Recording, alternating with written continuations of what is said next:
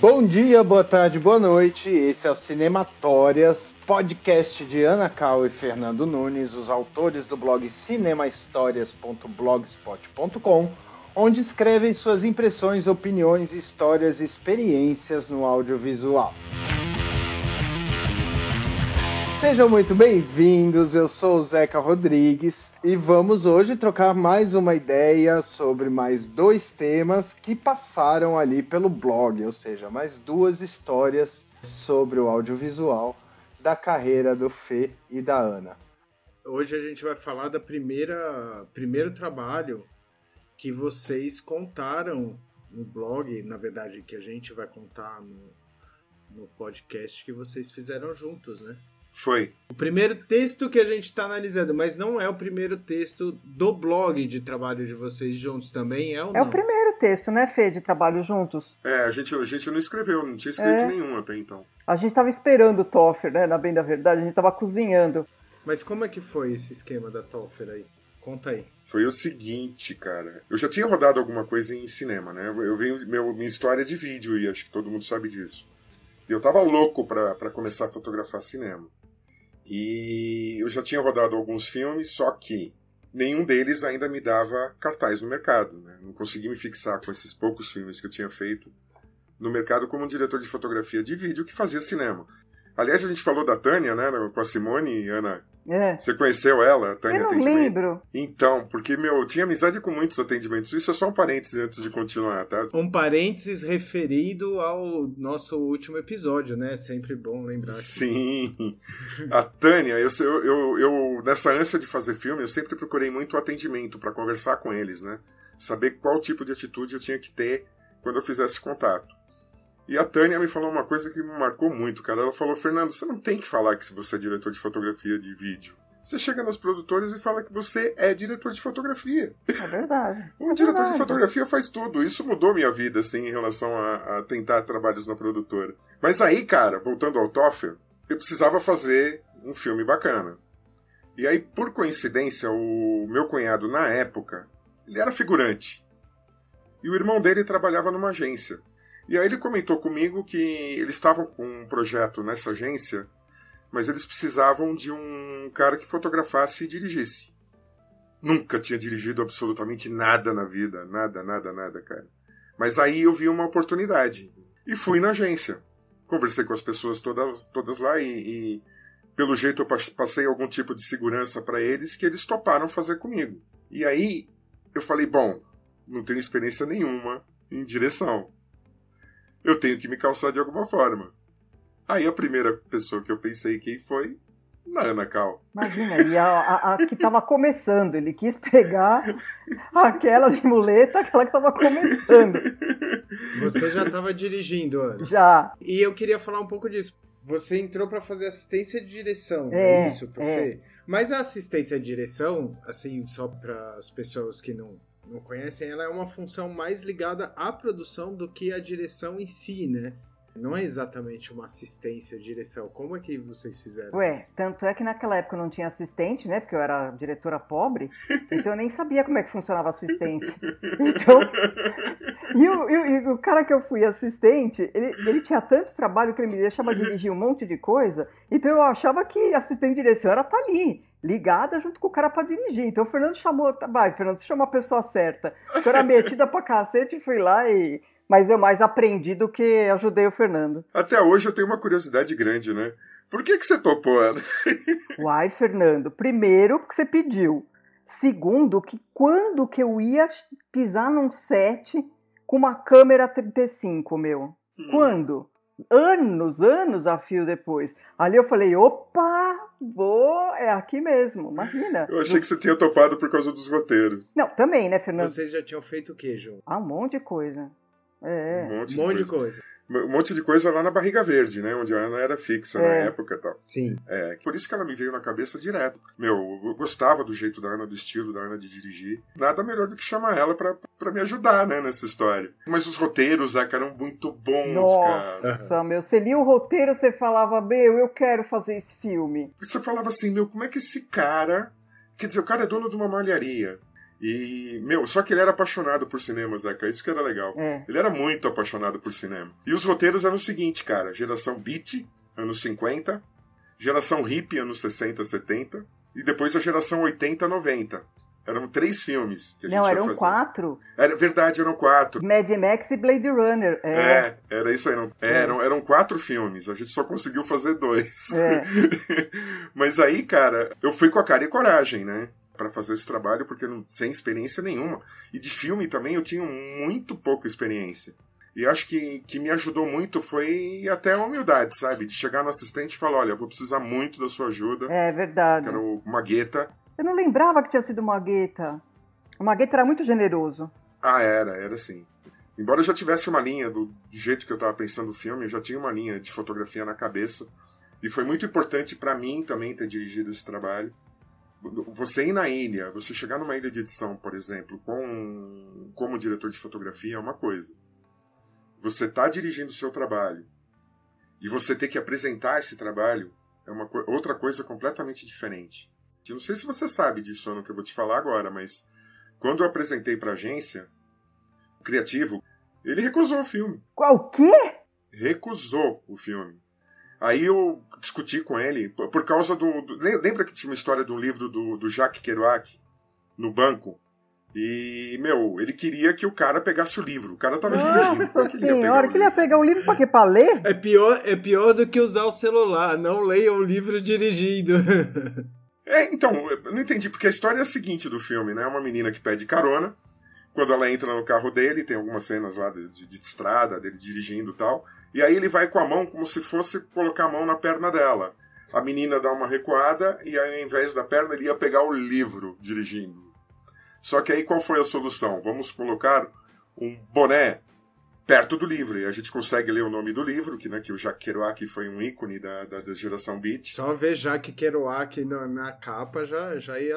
Você já fala qual que é o livro, né? On the Road, cara. Não, mas podia estar na mão da É, menina, então. né? Ela, ela pega carona, põe lá no colo. Por que, que o cara queria que o cara pegasse o livro? Então, ele recusou por causa disso. Eu falei, olha, briguei com ele pra caramba lá na apresentação. Eu não sabia disso, Fê. Isso é novidade pra você. Sabia que era novidade. Acho que eu nunca tinha te contado isso mesmo. Aí eu falei, ó, vamos fazer o seguinte, vamos apresentar pro Manoli e o Manoli decide, cara, se ele vai ficar com o filme ou não. Nossa, ele amou Mas, esse filme. É, então, o Manoli na hora provou e foi um tapa na cara desse cara, desse Nossa. criativo. A gente precisa achar esse filme, Fernando. É, É muito bonito. precisa. Não, e aí rolou o seguinte, no, na- no segundo, na geração hippie, eu já, já chamei a Ana de lado e falei, Ana, nesse a gente vai rachar a direção. Imagina É. como eu fiquei. Nesse a gente vai dividir a direção. Eu não vou dirigir você, a gente vai dirigir junto. Bomba. É, mas foi generosidade da sua parte, né, não, Fernando? não foi, Ana, não foi. Não Ah, foi. lógico que foi. Porque no primeiro eu mais aprendi do que te ajudei em alguma coisa, né? Porque eu ficava lá. ah, meu, tudo era demais. Aquilo era uma puta produção grande, com sabe, profissionais que eu não conhecia, porque eram profissionais diferentes, né? do- dos profissionais de vídeo.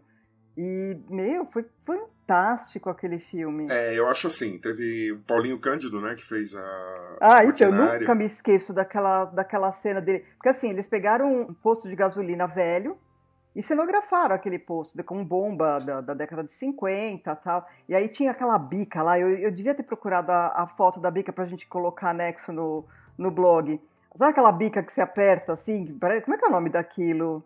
Que, que é uma, tipo uma bomba, é, uma é. bomba, uma bomba manual, assim, antiga. Aí, e, e aí o Paulo Cândido, o que ele fez? Eles tinham pintado lá, caiado, né, acho, a, A fachada. a- a fachada do posto. E ele, ele ficou encostado na parede, metendo o pé assim na parede, sabe pra ficar sujando, ficar com cara de velho?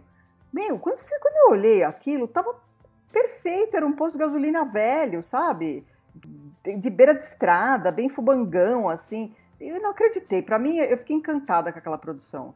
Ah, não, a produção foi sensacional. mesmo. O Jô no figurino. Nossa, como o cara é bom. Eu queria perguntar uma coisa. Eu, vou- eu vou interromper se Não eu, não falo. não. Aí, aí eu não falo e depois falam que eu não falo nos episódios. eu queria perguntar uma coisa que é interessante no texto de vocês.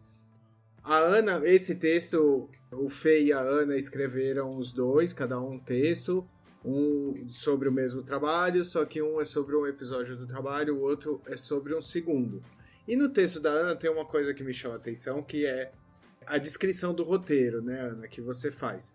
É, então o cara vai para uma comunidade, né? É, não vou falar exatamente como é o roteiro nem como é o texto para as pessoas entrarem lá no www.cinemahistorias.blogspot.com é, e checarem esse texto que é muito legal.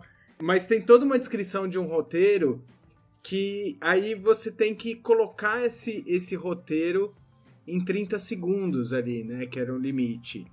Porque, enfim, quando a gente trabalhava com a publicidade da televisão, tinha limite de tempo por causa de grade, etc. Como é que era isso, assim? Porque aí, aí você faz uma história que é, na verdade, está vendendo um produto que tem toda uma história. Como que você, você pensa a direção a partir da, da compactação de uma ideia que seria quase, né, pela, pelo que você coloca ali o roteiro, dava para desenvolver um longa dali. É uma história inteira. Viram como tem, é uma, é uma história inteira, né? Então ele chega, ele acontece isso, né? tem todo um desenvolvimento que era um, um, inclusive um traço da publicidade nessa época, né? dos comerciais terem uma história, não serem só o produto, produto, produto, né? Como é mais ou menos hoje.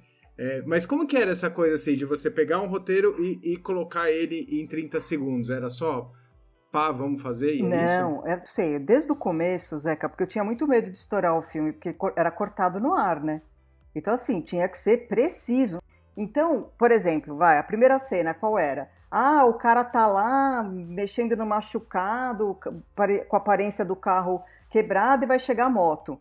Então a gente sempre pega um pouquinho antes e eu cronometro exatamente aquele pedacinho. Então na, na decupagem eu, eu, eu, sei exatamente o pedacinho da cena que é. Só que esse filme, como eu fiz com o Fernando, a gente discutiu cena cena. todo ele, né? Cena a cena. Então, eu só fazia aquela decupagem da secundária, nem sei se eu fiz isso com o Fernando, se a gente fez junto, se eu fiz sozinha, nem lembro, foi dessa parte.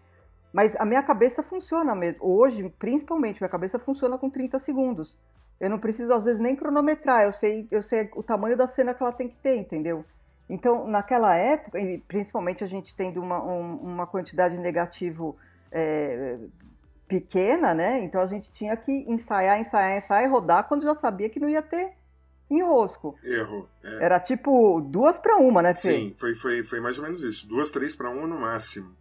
No máximo. E a gente decupou muito antes de rodar, assim. Decupar, deixa, eu só explicar o que é decupar para quem não é do meio. Boa. Você pega um roteiro, o roteiro é exatamente isso que o Zeca falou, tem uma história lá.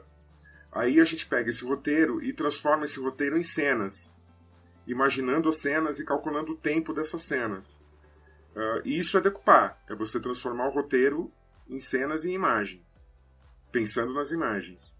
E na decupagem a gente, a gente trabalhou muito, lembra, Ana? Em como a gente ia fazer essas cenas para conseguir contar essa história direito. É, é porque o que, na realidade, quando você chega no set, você tem que saber a cena qual que é, onde, estão, onde as pessoas estão localizadas dentro do quadro para você não chegar lá e ficar pensando, ah, onde é que eu vou colocar esse cara? Onde é que eu vou colocar esse... Entendeu? Você tem que ter na cabeça isso. Então, isso a gente fez a lição de casa para chegar lá na hora e já, papum, é aqui acabou. O Fernando sempre determina onde é por causa da posição da luz.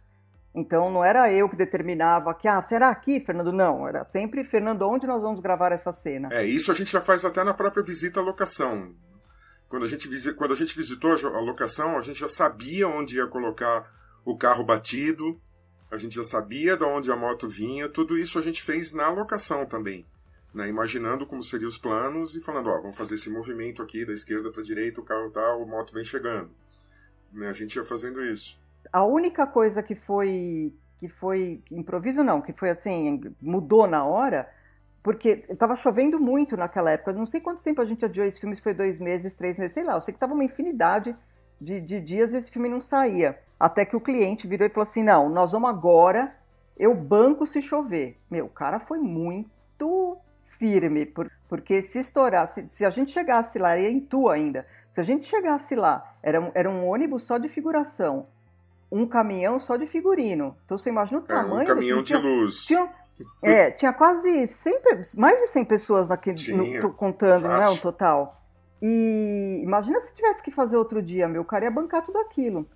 E aí, quando a gente chegou, a gente não sabia ainda, porque a gente chegou meio de madruga, né? A gente não sabia ainda como é que ia estar tá a previsão do tempo. E aí, quando o Fê viu que o sol ia nascer, ele chegou. A última cena do filme é um cara tirando a camiseta no pôr do sol. Ele falou: Meu, corre, vamos pegar o nascer do sol e, inverter. Fazer a fotografia como se fosse pôr do sol, mas ali fazendo no nascer do sol, para a gente garantir, né? Porque se chover no meio do filme, temos pelo menos o final. E isso daí foi correria, né? Nossa, foi uma baita correria, cara. Porque não é só você ir lá, você tem que colocar a lente certa, tem que ir. Né, a gente já tinha um local, mais ou menos, enquadramento e tudo. E, e meu, foi uma correria bem grande para conseguir fazer essa cena. Curioso que no texto do Fê também ele explica por que gravar, que não é só uma opção é, de tempo, né, Fê? Mas por que você grava um pôr do sol no nascer do sol. Isso é uma curiosidade bem interessante que está lá no texto é, da Ana. No texto da Ana, porque esse texto também tem essa coisa bacana que os dois colaboraram um no texto do outro. Então, né? É, a Ana, Ana escreveu em cima do, do Geração Beat e eu escrevi em cima da Geração Hip, junto com a Ana. É, porque a gente fez junto, né? É. Sempre tem algum um ponto de vista que o outro esqueceu no texto, aí você vai e completa. Não, eu vou te falar que isso mudou, esse filme, por incrível que pareça, mudou o patamar, assim, cara. Né, a partir daí eu consegui entrar no mercado como um diretor de fotografia. Não, e eu ainda passei um puta de um carão, que eu fui apresentar o, o, o segundo, o primeiro eu nem mostrava. Fui apresentar o segundo pro atendimento, que era da produtora que eu trabalhava. Ele olha para mim assim, eu não lembro quem mais estava com a gente, ele olha e falou assim: Meu, esse filme aqui é do Fernando Nunes. Foi ele que dirigiu, não foi você, me chamando de mentirosa, cara. Eu não sabia onde enfiava a minha cara, eu fiquei indignada com o cara. Eu falei, mas como que eu. Você acha que eu ia mentir que esse filme eu tinha. Eu falei, eu fiz Fernando Nunes, você acha que eu ia mentir isso? O cara me. Mas, sabe assim, me desprezou, imagina, esse aí foi fake. Quase que eu falei, vou te esfregar na cara a claquete, seu FDP. É. Seu coisa, puta, devia ter feito isso. Cara, meu. Agora, antes da decupagem é, que vocês falaram, tem é, uma passagem interessante que é a reunião com o cliente sempre para você, né? Tipo, tentar pegar o, o, o trabalho. É, e eu sei de uma história aí que eu vou deixar para quem quiser contar que o Fernando costumava sair com umas canelas roxas das reuniões. Não, olha, o Fernando, é assim, ele não é sincero da, da Aricanduva igual a Simone, mas ele beira. Então, assim, a gente ia numas. Porque, assim, não é sempre. Eu acho que os melhores roteiros que a gente pegou na vida foram esses dois, né, Fernando? Sim, sim. Então, assim, de você olhar o roteiro e querer. Nossa, você pirar naquilo ali. Você já querer começar a decupar onde vai ser, como é que vai ser e tudo mais. E normalmente não é assim, né? Você pega o roteiro, você faz o roteiro, que é o roteiro do, do cliente lá. E aí o Fernando pegava o roteiro na reunião e ele falava assim, mas esse roteiro é muito ruim. Cara, eu olhava, eu arregalava o olho para ele e ele ia. Sabe como você percebe que eu conheço o cara, né? Eu sabia que ele ia ainda continuar metendo pau no roteiro, cara, mas não tinha. Eu não pensava duas vezes, eu metia o pé na canela dele, e daí ele se assustava, e ele engolia, e eu já pá! Metia uma frase em cima, já falava outra coisa. Não, mas aqui é, é o tempo, que a gente ajusta. Eu dava umas desculpas ali, que eu dava curva ali, cara, que os caras não, não se ofendiam que ele tava falando que o roteiro era, era ruim, entendeu? Mas não tinha uma reunião que a gente tinha que o cara não falava isso. O famoso passar o pano. Puta, cara, eu falei, nós vamos perder o filme aqui. É porque, não, a gente perdeu todos, né? Porque rodou... Não, não perdemos, não. Teve uns que eu consegui. Rolou é. o seguinte, Zeca né? Esse mercado é grande, na verdade, mas ele é um ovo. Então, quando as pessoas souberam que eu tinha dirigido também esse filme, começou a pintar propostas para dirigir e fotografar outros filmes eu, eu topei, porque para mim foi, era um desafio mesmo, sabe? Não, e também você precisava ter repertório, né, Fê? É, mas assim, eu sei lá, cara, eu fazia isso, eu nunca quis ser diretor, nunca. É, mas poderia ter sido. Não, meu. não, eu não. Você manda bem. Ah, não, você manda bem. Não. Aquele primeiro lá você mandou bem pra caramba. Não, e aí rola o seguinte, cara, também, né? Os diretores passaram a não me chamar mais, né? Porque eles começaram a me ver como um concorrente. E aí, meu, eu não queria isso, eu queria continuar na fotografia, eu não queria ser diretor, mas olha, vou falar assim que todo diretor de fotografia, todo, ele devia passar por essa experiência. Sabe, de dirigir, de sentar na ilha, de apresentar o filme. Eu, eu sempre respeitei direção, né, Ana? Sempre. Fernando, você sempre foi um lord, né? Porque você tem uma experiência puta, mega super blaster superior à minha. E você, desde o meu primeiro filme, me tratava como diretora, me respeitava. Sim, sim, sempre, é, sempre, sempre, sempre. Mas aí eu passei a respeitar muito mais, porque assim, aquela coisa do diretor querer fazer um plano a mais, sabe? Ah, vamos fazer um planinho mais fechado. Vamos fazer um planinho mais aberto. Isso às vezes me enchia muito o saco. Você fala, meu, mas o cara já tem o um filme, por que, que ele está fazendo isso? Mas aí quando você senta na ilha e você apresenta para o cliente e o cliente fala, escuta, não tem um plano um pouquinho mais fechado? Não tem um plano um pouquinho mais aberto? Você passa a entender muito melhor o diretor. Além do que, cara, tem, tem a história da linha de montagem, né? De, de, de como você está pensando a montagem do filme. Então, part... depois que eu tive esse tipo de experiência, eu consegui ajudar muito mais o diretor no set hum. do que antes. É verdade. Porque eu conseguia pegar o que ele estava pensando da montagem. Então, você passa a, a, a, dar opções de quadro, de enquadramento, de luz e tudo, muito mais em cima do que, do que o diretor está pensando, do que se eu não tivesse tido essa experiência.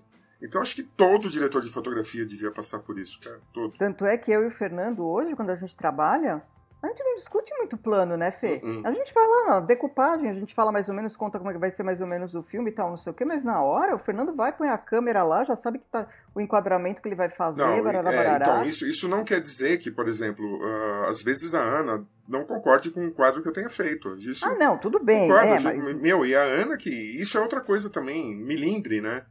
De você fazer um plano e não querer fazer o que o diretor quer. Meu, é ele que vai tá, tá dando a cara a tapa ali, sabe? É, na realidade, a responsa de aprovar, porque é um pé, Nossa viu? Porque assim, Zeca, uma coisa que. Esse mercado publicitário melhorou muito.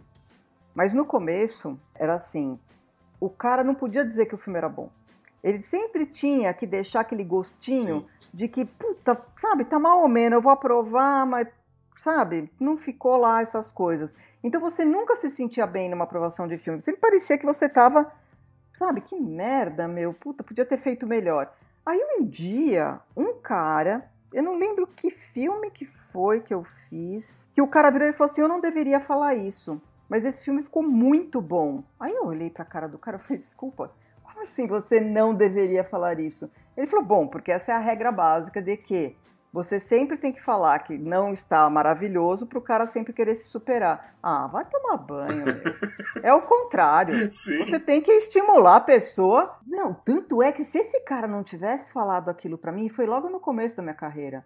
E depois eu comecei, sabe, ficar, meu, será que ele gostou mesmo ou será que ele tá fazendo aquele gênero?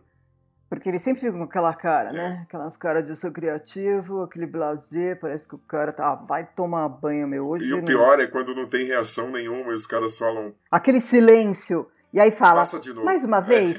ah. E essa ideia segue no mercado, nas agências, nas houses, nas publicidades até hoje, se você quer saber. Só internalizaram as funções agora, né? As, as produtoras perdem um pouco de espaço. Não, mas ó, eu quero agradecer uma pessoa. Esses dois filmes, quem estava por trás deles, eu não sei se você sabia, era o Gilberto Silveira, o trilheiro, que era sim. amigo do Manoli. Sim, sim. Ele convenceu o Manoli a fazer 35, porque o Manoli fazia uns VTs baratinhos, pequenos, para mandar para o interior para vender. Ah, informação nova. Para ele, exatamente, para ele, é, foi assim, uma puta grana, que ele não ia ter aquele retorno. Mas ele falou assim, eu lembro do Manuel, ele falou assim, meu, o Giba, ele convence você a fazer qualquer negócio, né? E ele me convenceu a fazer esses dois 35. Então, assim, os, a gente tem que agradecer o Giba que esses dois filmes ficaram desse jeito e com a trilha maravilhosa ainda que ele fez dos dois filmes. Sim. Porque ele que proporcionou isso pra gente, Fê. É, opa, obrigado, Giba. É, valeu, Giba. Tem lá, né, no seu texto, tem um dos vídeos o outro, vocês ainda estão na busca, né, do VHS perdido, Sim. não é isso? Sim. Isso. Então é isso. Então, muito bem, a gente fica por aqui. Lembrando sempre de pedir para as pessoas se inscreverem aí no seu tocador de podcast favorito, no nosso podcast. É, seguirem os Cinematórias nas redes sociais, no Facebook e no Instagram.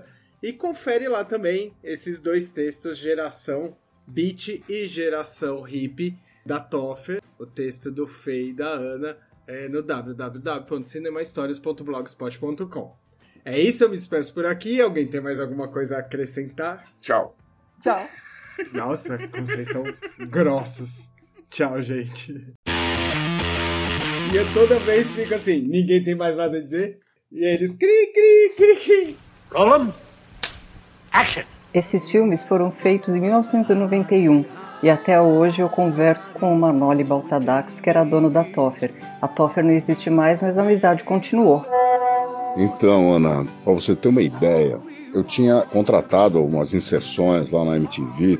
Aí depois que acabou, eles pediram, pediram, mandaram até autorização para eu assinar na época, para eles veicularem na programação deles de tão lindo que era.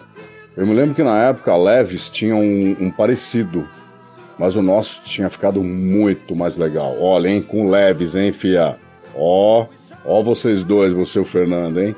Mais legal que o da Leves Internacional. Foi muito foda aquele lá.